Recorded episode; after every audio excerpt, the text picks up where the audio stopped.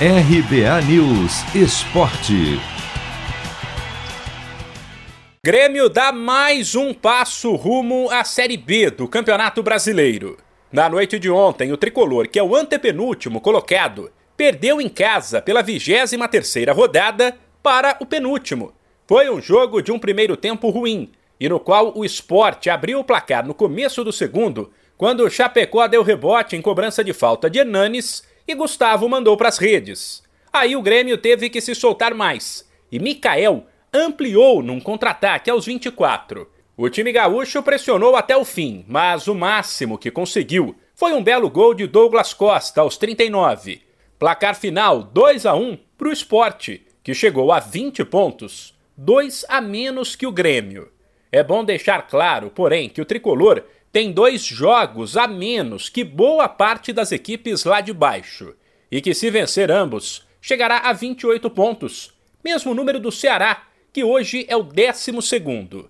O que preocupa o torcedor, porém, é a falta de perspectiva.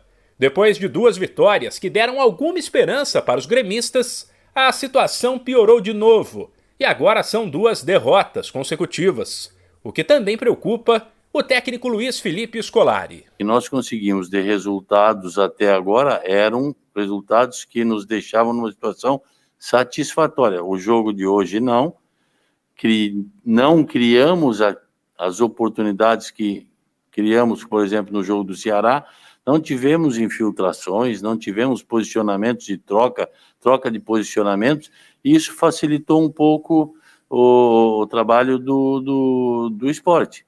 Tivemos muitas oportunidades pelos lados do campo, tanto que fizemos uma série de cruzamentos, bem mais do que em outros jogos.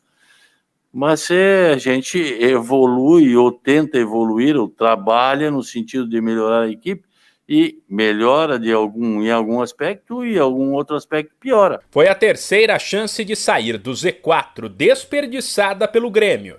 Ainda assim, Felipão disse confiar que o time vai se recuperar. Tivemos um ou outro momento de descuido, por exemplo, nos dois gols, tivemos uma ou outra situação que é trabalhada para que não se sofra aqueles gols e sofremos. Então, é um momento ruim que nós estamos vivendo, é um momento difícil que estamos vivendo e a gente é, trabalha para conseguir modificar e não tem conseguido totalmente. Mas a gente tem trabalhado para isso e acredito eu, piamente, que nós vamos conseguir fazer com que o Grêmio saia dessa situação. Na quarta-feira, o Grêmio receberá o Cuiabá e, de novo, se vencer, poderá sair da zona de rebaixamento.